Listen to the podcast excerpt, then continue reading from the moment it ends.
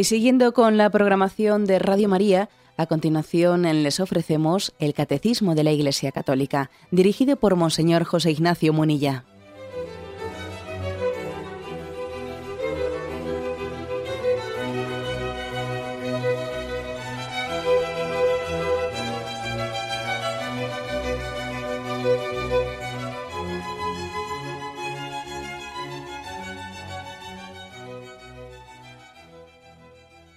Cordial saludo a todos los oyentes de Radio María. Un día más, con la gracia del Señor, proseguimos el comentario del Catecismo de nuestra Madre la Iglesia. Estamos dedicando unos cuantos programas a un apartado que tiene como título La gracia. La gracia de Dios, ese, ese don gratuito, el don de su persona, que nos acompaña, que nos sostiene. Decíamos que la gracia es santificante, que la gracia es sanadora Decíamos que la gracia, también es divinizante, que nos eleva a la condición de hijos, no solo nos sana, nos eleva. Que hay gracias habituales, la gracia santificante es vivir habitualmente en gracia de Dios, pero también hay gracias actuales, gracias puntuales que actúan, ¿no? Incluso cuando el hombre está en pecado, o aunque esté también en gracia de Dios, también hay gracias actuales que nos van iluminando y haciendo adelantar en la vida espiritual habíamos ido avanzando pues, en distintos conceptos sobre la gracia. Y nos habíamos quedado en el punto 2001. ¿eh? No, lo habíamos terminado y hoy queremos terminarlo. En este punto, sobre todo, se insistía, se insiste, en que también el que el hombre acoja la gracia de Dios es también una gracia de Dios. ¿eh? O sea, el don de Dios comienza no así podríamos decir en, a pari, como se dice, ¿no? Tú pones el 50%, yo pongo el 50%. Tú me buscas y yo te respondo no. Incluso el hecho de que el hombre busque a Dios también ya es una gracia de Dios. Dios le ha dado una gracia actual, le ha, le ha movido el corazón para que busque a Dios. Y luego Dios sale en su respuesta. ¿eh? Hay aquí pues un misterio que la iniciativa siempre es de Dios. Esto no, no anula al hombre, no anula al hombre. A si intentamos hoy hablar un poco de esto. Hay que mantener, para, para que seamos cristianos, vamos, con coherencia, hay que mantener el hecho de que la iniciativa siempre es de Dios. Dios lleva la iniciativa, sin que anule al hombre, no le anula. La iniciativa divina no anula la libertad humana, sino que la suscita, que es distinto. ¿eh? La suscita esto a veces nos arma, no sé, nos cuesta mucho entenderlo, a veces nos armamos un lío. Claro, eh, vamos a ver, si Dios, si Dios fue pues, el que le envió una gracia, le tocó el corazón al hijo pródigo para que volviese a casa de su padre, ah, pues entonces ya no era, entonces ya no, era una, una iniciativa de, aquel joven, ¿no? Porque había sido Dios el que le había movido. Entonces él ya no fue, ya no fue una, una conversión de él. No, no. La iniciativa es divina y la iniciativa no anula la libertad humana, sino que la suscita. Nosotros nos cuesta mucho entender esto, claro, porque si yo a otra persona le inspiro, entre comillas, de alguna manera eh, eh, le estoy anulando, soy yo el que le teledirijo, le estoy teledirigiendo a otro, ¿no? Mira, fíjate cómo le manipula, está haciendo justo lo que el otro le ha dicho que haga. Es así, ¿eh? así, o por lo menos esa sospecha la tenemos siempre. Pero claro, es que cuando hablamos de Dios, los, ejemplos humanos se quedan cortos. ¿no? Con Dios no es así. Dios es capaz de inspirarnos y no por eso anular nuestra libertad, sino suscitarla. Y no por eso hacer que la, el hecho de que Dios me inspire a hacer una obra, no por eso esa obra es menos mía, sino que es más mía, fíjate bien es más tuya, es más personal, es más humana. El hecho de que una obra sea divina no quiere decir que no sea humana. Eres más tú. Sin embargo, si es otro, si es tu jefe el que te dice lo que tienes que hacer, pues lógicamente la obra es más del jefe que tuya, ¿no? Pero claro, e, en la relación Dios-hombre hay otro, otro grado de colaboración y de integración que no tiene nada que ver, no, no sirve la comparación hombre-hombre para entender lo que ocurre entre la gracia y la libertad del hombre. No, no, sirve esa comparación. Por eso decíamos, me acuerdo que ayer pues, eh, leímos una oración, la oración colecta del, jueves del día siguiente, del miércoles de ceniza, donde la, la oración colecta dice, Señor, que tu gracia inspire, sostenga y acompañe nuestras obras.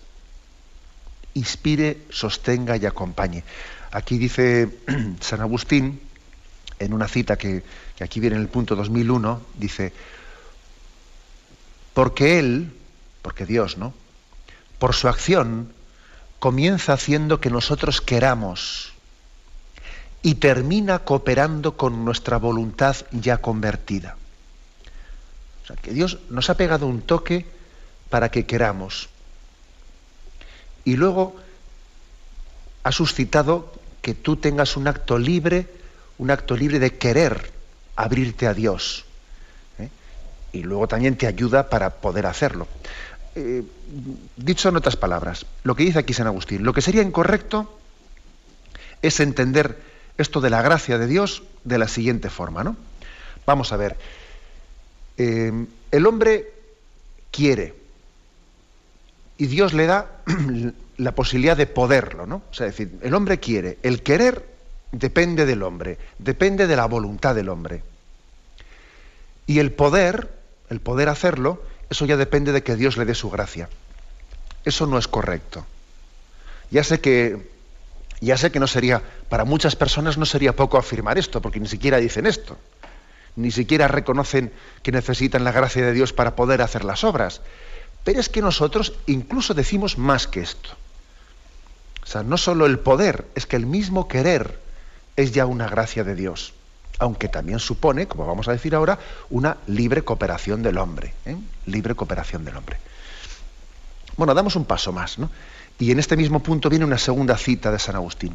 Dice, ciertamente nosotros trabajamos también, o sea, nosotros también cooperamos, ¿eh? nosotros también trabajamos, pero no hacemos más que trabajar con Dios que trabaja. Porque su misericordia se nos adelantó para que fuésemos curados. Nos sigue todavía para que una vez sanados seamos vivificados. Se nos adelanta Dios, ¿no? para que seamos llamados. Nos sigue para que seamos glorificados. Se nos adelanta para que vivamos según la piedad. Nos sigue para que vivamos por siempre con Dios. Pues sin Él no podemos hacer nada. Esta es una frase del Evangelio de San Juan. ¿eh? Sin mí no podéis hacer nada. O sea, nosotros afirmamos la necesidad de la gracia de Dios para obrar el bien, para quererlo, para desearlo, para realizarlo, para ser perseverantes en ellos. Desear, querer, poder, realizar, perseverar, llevar hasta el final, supone, supone la asistencia de la gracia de Dios. ¿Mm? Y he aquí, oh gran misterio, ¿no? Oh gran misterio. Y eso tiene lugar sin que tú seas anulado. Y eso tiene lugar, además, eh, solicitando tu colaboración. Y eso tiene lugar no únicamente solicitando tu colaboración, sino ayudándote a que colabores. Este es el gran misterio. hay una compenetración entre Dios y el hombre que es impresionante.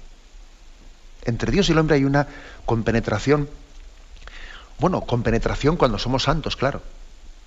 Y hay, y hay una fractura tremenda cuando nos cerramos a la gracia, ¿no? En el interior del hombre, seamos o no seamos conscientes de ello, está teniendo lugar una apertura o una cerrazón a la gracia de Dios. Cuando un hombre actúa bien, sea o no sea consciente de ello, está dejándose mover y está colaborando con la gracia de Dios. Cuando el hombre actúa mal, sea o no sea consciente de ello, se está cerrando a esa gracia de Dios, no le está, no se está, no le está dejando al Espíritu Santo que le mueva. Se está resistiendo a la acción del Espíritu Santo, aunque no se dé cuenta, ¿eh? que no se dé cuenta, pues por ejemplo, pues un marido, ¿eh? pues un marido borde que está en casa pues con un orgullo y unas formas y, ahí maltratando ¿no? A la familia y no se aguanta a sí mismo. Él no piensa en nada, ¿no? Él únicamente piensa que no se aguanta a sí mismo y está rabioso, ¿no? Pero aunque él no se dé cuenta, en eso que está haciendo, está resistiendo a la gracia de Dios que quiere actuar en él y él se resiste, él la rechaza.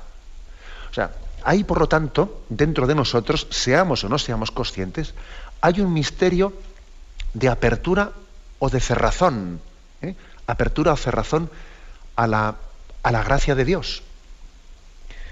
Es decir, que la espiritualidad cristiana tiene, eh, pues digamos, un binomio, o sea, tiene eh, dos polos, ¿no? Gracia y libertad. Y dependiendo ¿no? de cómo se entienda bien la relación gracia y libertad, dependiendo que la libertad pues, se ponga al servicio de dejarse mover ¿no? y dejarse llevar por la gracia, seremos santos. Y si existe una cerrazón de una frente de la libertad frente a la gracia, pues entonces seremos unos desgraciados. Este es, por lo tanto, ¿no? este es el, principio que queremos afirmar. San Agustín decía, hay algunos que ponderan tanto, ¿no? exaltan tanto y defienden tanto la libertad que acaban negando o acaban haciendo caso omiso de la gracia de Dios. Claro, cuando uno entre ese binomio, ¿no? Gracia y libertad. Claro, si exalta tanto uno de los dos, si está todo el rato hablando de la libertad, la libertad, la libertad del hombre, está casi como ignorando la necesidad de la gracia. Mientras que también, dice San Agustín, ojo, también puede ocurrir que uno, por defender mucho la gracia, la gracia, la gracia, acabe negando la libertad. Eso también puede ocurrir. ¿eh? No, ocurre en nuestros días mucho esto, ¿verdad? Pero bueno, vamos a verlo. ¿eh? Vamos a ver de qué maneras se puede pecar por un lado o por el otro lado. Porque aquí hay que, hay que defender los dos principios. ¿eh? Dios nos da su gracia y necesitamos de la gracia para obrar bien. Sin mí no podéis hacer nada, dice Jesucristo. Y al mismo tiempo somos libres, Dios nos ha hecho libres y, tenemos una libertad que está llamada a cooperar, a colaborar. Con esa gracia, a dejarse mover por ella, bueno, a, cooperar activamente y no solo pasivamente en ella. Hay que afirmar lo uno y lo otro. ¿Y cómo, ¿Cómo poder llegar eh, a ese equilibrio entre ambos aspectos? Ahora vamos a verlo con detenimiento, ¿eh? pero tenemos en primer lugar un momento de reflexión.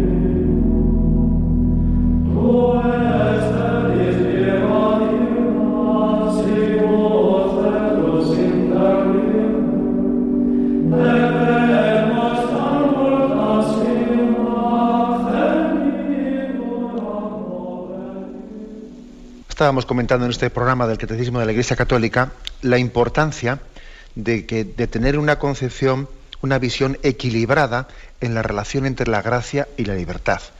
Que se puede pecar, como dice San Agustín, de exaltar tanto la libertad que uno acabe pues, haciendo innecesaria la gracia o la ayuda de Dios.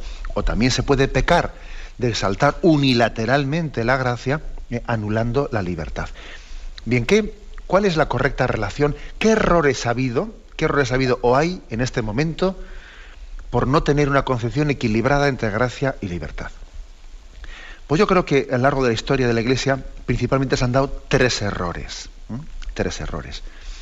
El primero ha sido el del que ayer explicábamos en el programa de ayer, el llamado pelagianismo. ¿eh? ¿Os acordáis que dijimos que había un monje en el siglo IV llamado Pelagio que ensaltaba que ensalzaba mucho, pues eh, la fuerza de la voluntad y el hombre es libre y tiene la capacidad eh, con sus capacidades naturales, tiene la capacidad de obrar el bien, y a ver qué es eso de estarle pidiendo a Dios que me ayude a hacer esto, que me ayude a hacer lo otro, no seas vago, hazlo tú, ejercítate en una ascesis, en una mortificación, eh, etcétera, etcétera. Ese era el pelagianismo, una herejía, una herejía que venía como a, a subrayar tanto la capacidad natural del hombre que le hacía innecesaria la gracia casi recurrir a la gracia, al recurso de los vagos. Aquí menos, ¿eh? menos pedirle a Dios lo que está en tu voluntad el poder hacerlo. Bueno, ese era el pelagianismo, ¿no? Y eh, sin llegar a un extremo tan fuerte, pero en el, mismo, el mismo camino está el llamado voluntarismo. ¿eh?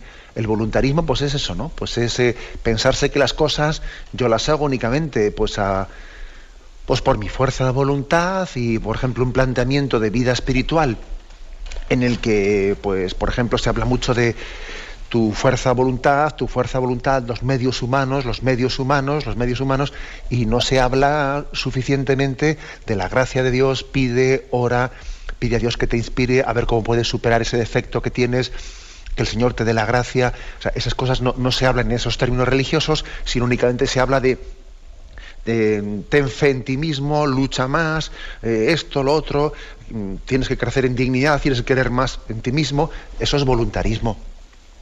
¿eh? Es un creer, creer en la, en la, capacidad del hombre sin la gracia de Dios. ¿Eh? Eso, eso existe. O sea, que no hablemos únicamente de aquel monje del siglo IV. O sea, puede existir también entre nosotros un voluntarismo. Y se entiende por voluntarismo el creer en la libertad del hombre sin la gracia de Dios. O sea, como que la, libertad nos puede hacer maduros, o sea, el ejercicio de la libertad puede ser bien desarrollado sin necesidad de la gracia de Dios. ¿Indicios de que esto ocurre? Pues hombre, esos indicios ocurren cuando alguien, pues los planteamientos que hace de vida espiritual, no entra en ellos el invocar la gracia, el ser consciente de que lo que está pidiendo supera sus fuerzas, Señor, inspírame, o sea, no pedir luz al Espíritu Santo, eh, no tener este lenguaje sobrenatural, o sea, eso es voluntarismo. Es voluntarismo cuando alguien deja de invocar al Espíritu Santo, deja de entender, o por ejemplo, no deja de dar gracias a Dios porque se da cuenta que ha vencido pues, un problema, un defecto que tenía y Dios le ha dado la gracia. O sea, nunca es consciente de que la gracia de Dios le mueve. ¿eh? Eso es voluntarismo. Ese es un posible error ¿eh? que se ha dado históricamente y como decíamos ayer, pues esa reflexión que hicimos sobre el pelagianismo también se puede dar hoy, ¿eh? también se puede dar hoy. Confiar mucho en los medios humanos y confiar muy poco en la gracia de Dios, no recurrir a ella para nada. Se puede dar hoy de otra manera, pero se puede dar. Hay también otro posible error de signo contrario al pelagianismo, ¿no? El del signo contrario, que es pues digamos, el que el, pelagianismo y el voluntarismo venía a decir, ¿no? Somos libres y no necesitamos gracia. El luteranismo, el protestantismo, diría lo contrario. No somos libres y necesitamos la gracia. Casi cae en el, puesto, el polo opuesto. Porque Lutero parte de una, de una concepción de que el hombre, por el pecado original, está totalmente corrompido. El pecado ha corrompido totalmente al hombre y le ha hecho incapaz para el bien. Le ha hecho incapaz. Luego el hombre no se salva sino confiando en la gracia de Dios, pero vamos, sin esperar que la gracia de Dios nos cambie y nos santifique y nos purifique, sin esperar eso, ¿no? Sencillamente nos salvamos, interpreta así eh, Lutero, nos salvamos por un acto de confianza, ¿no? Un acto de confianza en el amor, en el amor de Dios. Pero vamos, sin, sin que el hombre sea capaz de una colaboración activa con esa gracia. Al útero lo, que le da alergia, lo que, le da repelús, lo que no le. Vamos, él está de las antípodas de admitir que el hombre colabora activamente con Dios. Bueno, no, eso dice, no, no, ¿cómo vamos a colaborar activamente con Dios? Dice él, si estamos totalmente corrompidos por el pecado. El hombre se salva ¿eh? pues sencillamente pues por la confianza. Acordaros aquel ejemplo que os puse, que va a ser un ejemplo de Lutero mismo, en el que él pone, pone aquel ejemplo, si recordáis, de que el hombre es como un montón de estiércol Ese es nuestro pecado. Y cuando nieva, la nieve tapa, tapa el montón de estiércol, entonces no se ve lo que hay debajo eh, y, por fuera parece blanco. Así es la salvación de Dios. Dios nos tapa, tapa nuestro pecado y, entonces hace como si no lo ve. ¿eh? Bueno, pues mm, eso que supone, pues el hombre no colabora, el hombre no puede, como está totalmente corrompido por dentro, él no puede colaborar con la gracia de Dios. Sencillamente lo que tiene que hacer es confiar en ella y punto. O sea que estamos aquí en el polo opuesto del pelagianismo y del voluntarismo. Si el voluntarismo se decía, ¿no? Tú puedes, tú eres libre y además no, tú no necesitas de la gracia. Aquí se dice lo contrario. Tú estás corrompido, tú no eres libre, tú no eres capaz de nada y a ti solo te queda confiar en la gracia y confiar en el perdón de Dios. Esta herejía ha existido y ojo, no ha existido exclusivamente en el mundo luterano, también ha podido existir eh, en el mundo católico. Eh, pues en el mundo católico se le llamó de otra manera, se le llamó el quietismo. El quietismo, o sea, yo estoy quieto y yo, no tengo que colaborar, yo no tengo que activamente colaborar con la gracia, sino tú, mira, cuanto más quieto, mejor. ¿eh? El, luteranismo negaba la libertad, ¿no? El quietismo bueno, en realidad no es que niegue la libertad, lo que propugna es que la libertad esté quieta y no se mueva. Tú no actúes, tú no hagas nada, tú deja que Dios haga y tú con los brazos cruzaditos. Cuanto menos hagas, mejor, ¿no? Hubo, ¿no? Pues muchos eh, rasgos quietistas en momentos distintos, ¿no? De, la historia de la Iglesia, eh, que si los cátaros, los fraticelli, pero en España también en los alumbrados del siglo XVI, del siglo XVI, pues hubo, ¿no? Estos rasgos de quietismo y además la Iglesia condenó allá por el año 1687 eh, un libro de Miguel de Molinos. Lo, condenó por, por, estos rasgos quietistas. ¿eh? Estos rasgos quietistas, ¿qué es lo que viene a decir los rasgos quietistas? Para colaborar con Dios lo que hay que hacer es pasividad total. querer obrar activamente es como ofender a Dios. Tú no le estorbes a Dios. Tú no le estorbes. Tú no, no hagas acciones ¿no? que lo que van a hacer es estorbarles a Dios. Ellos venían a decir como que la actividad del hombre, del hombre es estorba la gracia. Por ejemplo, en la oración, ellos mm, predicaban una, oración de quietud. Tú no reces, tú no hagas oraciones vocales, tú no hagas nada, tú deja que Dios te mueva. Esa, mm, predicaban una especie de aniquilación personal. Es importante que el hombre aniquile sus potencias. No, tú no hagas nada y deja que, Dios te inspire y tú tienes que tener una especie de indiferencia total. ¿no? Por cierto, que uno escucha estas cosas y dice, no, si aquí todos los errores ya estaban inventados, ¿eh? No, y es difícil inventar herejías nuevas. ¿No suena esto del quietismo, esto de pasividad total, de que tú no colabores, no hagas nada? ¿No suena esto, según lo estabais escuchando, a, esta especie de filosofías orientales que se están introduciendo hoy en día entre nosotros, en las que parece que uno está buscando ahí un estado interior, eh, no sé qué nirvana, pero que en el fondo consiste, parte, ¿no? Parte primero de un, de un tener una especie de quietismo en el que yo ni siento ni padezco, me quedo en una especie como de anulación personal para que yo llegue después a un estado de paz interior. tiene unas reminiscencias muy claras. ¿eh? Se parece mucho a esto del, quietismo, estas filosofías orientales que parece que parten de una pasividad total de la persona. ¿eh? O sea que, digamos que aquí se da un paso, una, dos, polos opuestos.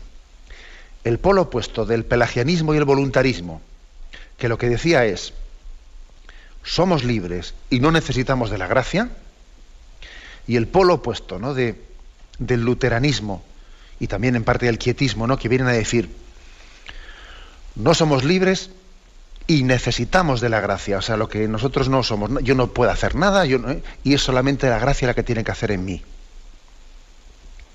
Claro, dos polos opuestos, ¿no? Dos polos opuestos. Alguno igual estará preguntando, bueno, y entre estos dos, dos polos opuestos, hoy en día, ¿cuál se da más? ¿Mm? ¿Hacia cuál de los dos peligros estamos hoy en día más cercanos? En realidad yo creo que la incredulidad moderna cae al mismo tiempo los dos errores. en los dos errores. En uno, o sea, es, curioso, igual también es porque los extremos se tocan. Como aquel que decía, ¿no? Era un hombre tan gordo, tan gordo, que se caía de la cama a la vez, por los dos lados, ¿no?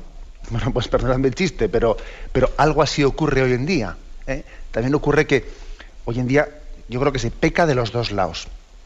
Ni, ni, ni somos libres, ni necesitamos de la gracia. O sea, ni somos libres y responsables para que, eh, para que luchemos por, por hacer una vida digna, ni necesitamos de la gracia de Dios. O sea, hoy en día se niega un, dentro de ese binomio de gracia y libertad, se niega una, cosa y la otra. ¿eh? Yo creo que eso es lo, más característico de, esta incredulidad moderna. En primer lugar, se niega, se niega la libertad, está bastante claro. ¿eh? Hoy las escuelas, las escuelas psicológicas, que están hoy en día vigentes, muchas de ellas, ¿no? pues mm, hablan de una manera determinista del hombre. El hombre está determinado pues, por sus eh, biológicamente, pues porque también se dice que, el hombre tiene toda una serie de mecanismos, mecanismos en los que él, él no es responsable de ellos. Eh, la, muchas escuelas psicológicas se inclinan a pensar que el hombre ni es libre ni es responsable, ¿no? Y por supuesto, únicamente se hablan de que, bueno, terapias un poco, terapias de alivio, buscando una cierta alivio interior, pero vamos, que como que se renuncia a pedirle al hombre mm, responsabilidad ¿eh? y por supuesto se aleja del término conversión. ¿eh? Es curioso que en la medida ¿no? en que se han vaciado los confesionarios, se han llenado muchos despachos de psicólogos. ¿no? ¿Por qué? Entre otras cosas, porque el confesionario es un sitio en el que se presupone que la persona tiene libertad y por lo tanto puede convertirse. Es responsable de sus actos y Jesús le dice, conviértete y cambia de vida. O sea, mientras que en el despacho del psicólogo, pues posiblemente ese no es el planteamiento. El planteamiento es, bueno, qué tipo de, de, de complejos tienes, qué tipo de influjos que te pueden estar condicionando, qué tipo de cosas, qué tipo, pero sin exigir responsabilidad a la persona y sin que se le pueda decir tú eres responsable de tus actos y por lo tanto conviértete y cambia de ellos. ¿Mm? Por supuesto que la colaboración entre psicología eh, y, llamada a la conversión de la Iglesia es muy buena, ¿eh? o sea que no estoy yo diciendo hablando en contra de la psicología, o sea, en absoluto. Muchos sacerdotes pues hemos derivado a algunas personas que les vemos con problemas, las mandamos al psicólogo. O sea que no hay ninguna oposición entre una cosa y otra, pero llama la atención que de una manera global, generalizada, ¿por qué existe no esa facilidad de recurrir a una explicación psicológica, en búsqueda ¿no? de una explicación psicológica de mi vida, y sin embargo mm, somos en esta cultura actual mucho más reacios a ese encuentro eh, con el sacerdote? Bueno, pues porque no se cree en la libertad. Se cree muy poco en la libertad. Entonces se buscan causas psicológicas que expliquen los problemas que yo tengo, pero, y, puede haberlos, ¿eh? por supuesto que puede haberlos. Pero parece que a nadie se le, puede, se le ocurre pensar, oye, que, que yo si me convierto y cambio de vida, las cosas pueden cambiar, ¿no? Entonces, por una parte, la cultura actual no cree en la libertad. Estamos entonces un poco en las antípodas ¿eh? las antípodas de, pues de los voluntaristas y de Pelagio y aquella gente que aquellos que harían en libertad pensaban que el hombre con su voluntad es capaz de hacer las cosas. No, no, nosotros de eso muy poquito, muy poquito, o sea, nada, ¿no? Aquí nosotros, yo pobrecito de mí, yo soy una víctima y soy una víctima y soy una víctima. ¿eh? O sea, nosotros estamos en el polo opuesto de los voluntaristas y de...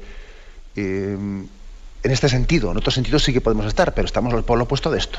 Pero curiosamente también estamos en el polo opuesto de los quietistas y de los luteranos esos que creían totalmente en la gracia de Dios. Hoy en día resulta que ni creemos en la libertad ni creemos en la gracia de Dios. Y tampoco creemos en que la gracia de Dios es necesaria para sostenernos, que sin Dios no somos nada, que Él nos inspira, que Él nos acompaña. Tampoco en esto no creemos nada, ¿no?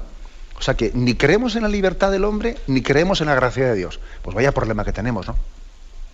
Vaya problema. Entonces, fijaros, yo decía que dentro del correcto equilibrio entre gracia y libertad ha habido tres errores a lo largo de la historia. Primero, el del pelagianismo y voluntarismo, que enfatizaban la libertad en detrimento de la gracia.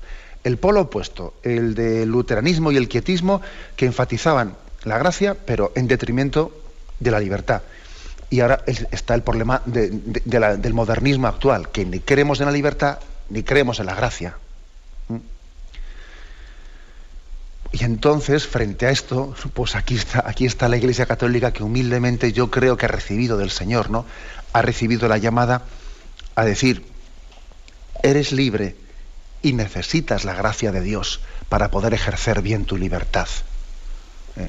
Este es el gran mensaje de la Iglesia. Eres libre, Dios te ha hecho libre, pero sé mendigo de la gracia de Dios porque solamente así descubrirás tu libertad y la, y la ejercitarás bien. ¿eh? Vamos a tener un momento de reflexión y continuaremos enseguida.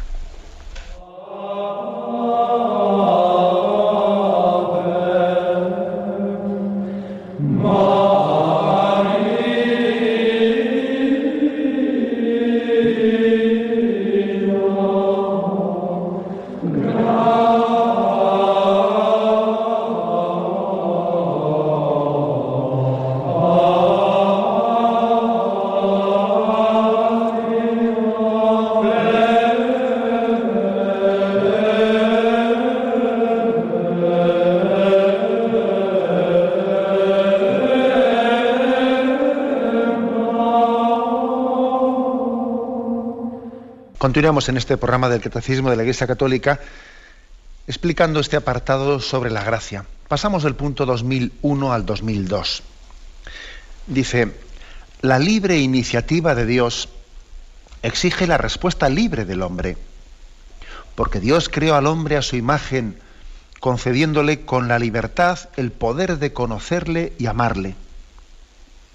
El alma solo libremente entra en la comunión del amor Dios toca inmediatamente y mueve directamente el corazón del hombre. Puso en el hombre una aspiración a la verdad y al bien que sólo Él puede colmar. Las promesas de la vida eterna responden por encima de toda esperanza a esta aspiración. Aquí viene una cita de San Agustín que la voy a leer.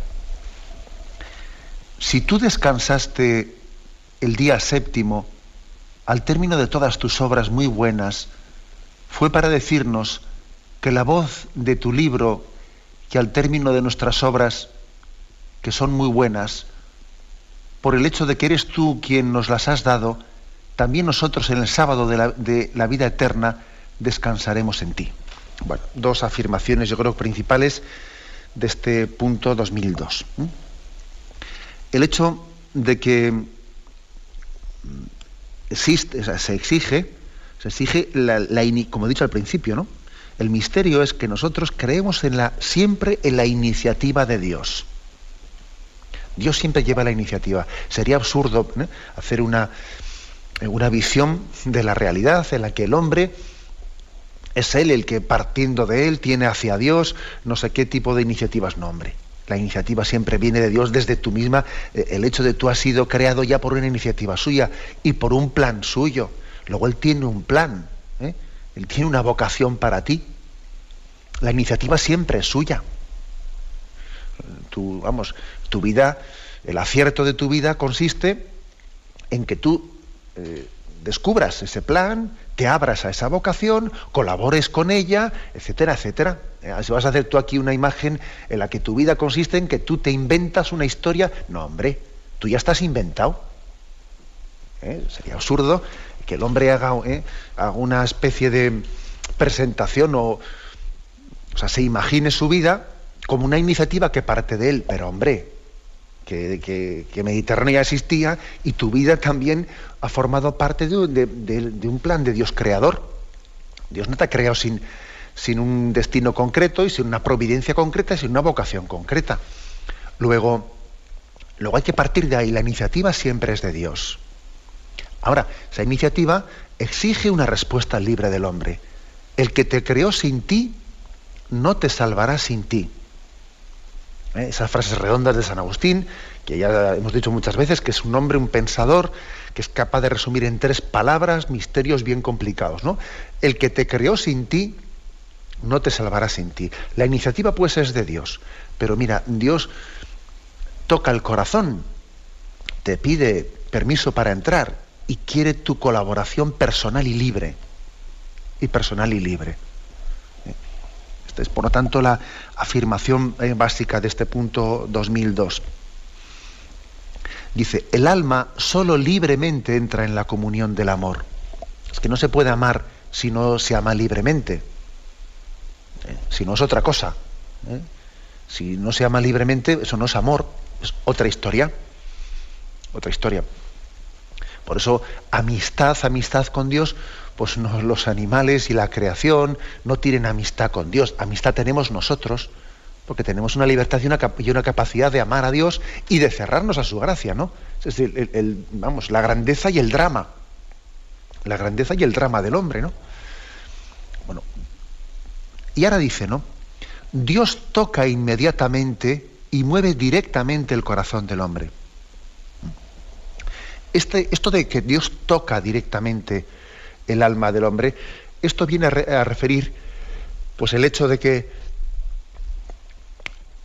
a diferencia de que yo, por ejemplo, para poder entrar en el corazón de otra persona, yo no puedo entrar directamente en su corazón, o sea, yo no le toco directamente eh, su voluntad, yo le, digo cosas y diciéndole cosas, a ver si le convenzo y tal y cual, ¿no? Nosotros siempre eh, para llegar a otra persona tenemos que ah, pues, hablar con ella a través de los sentidos, a través de, bueno, pues de, lo que es mm, sensorialmente eh, y a través de, nuestras facultades, ¿no? De las facultades, bueno, y a través de los sentidos. Sin embargo, Dios, que para eso es Dios, Dios tiene la capacidad, dice aquí, de tocar directamente y mover directamente el corazón del hombre. Eso es lo que se llama la inspiración de Dios. Dios puede entrar en el corazón del hombre y tocarnos con su inspiración. Y sin embargo, al mismo tiempo, como hemos dicho al principio, hace eso sin moverte como un muñeco de guiñol. ¿eh? Que el muñeco de guiñol, pues eso, ¿no? Es movido por una mano y él no hace nada. No, Dios no, no nos toca así. Dios toca tu corazón y al mismo tiempo tú eres, tú eres movido y te mueves libremente. Hay un concurso ahí, ¿no? Hay un concurso entre gracia y libertad que es misterioso, misterioso. No sabemos, no podemos explicarlo así, digamos, pues eh, no podemos nosotros eso destriparlo. Pero sin poder destriparlo y decirlo todo, hay que afirmar dos cosas. Que Dios nos mueve porque Él entra directamente en sus inspiraciones y, nos mueve para el bien. Y segunda afirmación que hay que hacer, eh, mm, no te mueve sin el concurso de tu libertad y sin que tú actúes libremente. O sea que he puesto el ejemplo del, muñeco de Guiñol y que ahí se mete una mano y le mueve sin que le haga nada. Eso hay que rechazarlo. Dios nos mueve para obrar el bien, pero tú actúas libremente. ¿Eso cómo se explica? Pues mire usted, es un misterio que nos supera porque no, vamos a ser nosotros los que aquí pretendamos pasar los misterios de Dios a papel y a bolígrafo. Sencillamente afirmamos los principios de fe. Los afirmamos, ¿no? Y, luego, pues si Dios nos da una luz para entender algo, pues mire, pues adelante con ello. ¿eh? Adelante. Bien, pues mm, he, aquí, ¿no? Pues esta afirmación principal. Y luego mm, da, eh, añade lo siguiente, este punto, ¿no? que es, que es importantísimo. ¿Por qué gracia y libertad están llamadas a estar siempre unidas? ¿Por qué gracia y libertad eh, pues tienen que estar lejos de estar divorciadas, ¿no? plenamente integradas? Pues por una, una razón que lo dice aquí el catecismo. Porque el hombre ha sido creado en sus facultades naturales, ha sido creado con un deseo de felicidad y de plenitud, pues plenos, que por otra parte en esta vida no puede saciar y solamente la gracia de Dios es capaz de saciar el deseo de felicidad que tiene el hombre. Esto es, claro, por eso es tan importante una buena conjunción entre gracia y libertad, porque eh, ese deseo que tienes tú de belleza, ese deseo que tienes de bien, ese deseo que tienes de verdad, de justicia, ¿no? Eh, ese deseo que Dios ha, ha, puesto en la naturaleza humana cuando la ha creado, ese deseo, sin la gracia de Dios, se queda frustrado. Se queda frustrado, ¿no? Y además lo vemos, cuántas personas se frustran en esta vida, ¿no? Porque desearían, pues desearían poder desarrollar en ella, ¿no? Pues tantos deseos que tienen de, bien, de, libertad, de justicia, ¿no? Y, se frustran viendo la incapacidad ¿no? personal por una parte ¿no? y comunitaria y en los demás el egoísmo. O sea, sin la gracia de Dios, los deseos más íntimos del hombre, que parece que yo creo que podíamos eh, afirmar, ¿no? Básicamente que el hombre ha sido creado para el bien, para la verdad y para la belleza, eh, lo verdadero, lo bueno y lo bello, eh, verdadero, bueno y bello, es, es, como la finalidad, es como el fin que persigue el hombre por naturaleza, ¿no? Ahora bien, mire usted, si sin la gracia de Dios eso queda frustrado, se frustra. ¿eh? Eh, esos fines para los que ha sido creado el hombre sin la gracia de Dios. Lo bueno, lo verdadero y lo bello. ¿eh? Eso que corresponde a lo más íntimo, eso que corresponde a, a la vocación que Dios ha impreso en nosotros, se queda frustrado sin la gracia de Dios. Por eso es tan importante, es tan importante esa conjunción entre gracia y libertad pues nos despedimos eh, con la bendición de Dios Todopoderoso. Padre, Hijo y Espíritu Santo, descienda sobre vosotros. Alabado sea Jesucristo.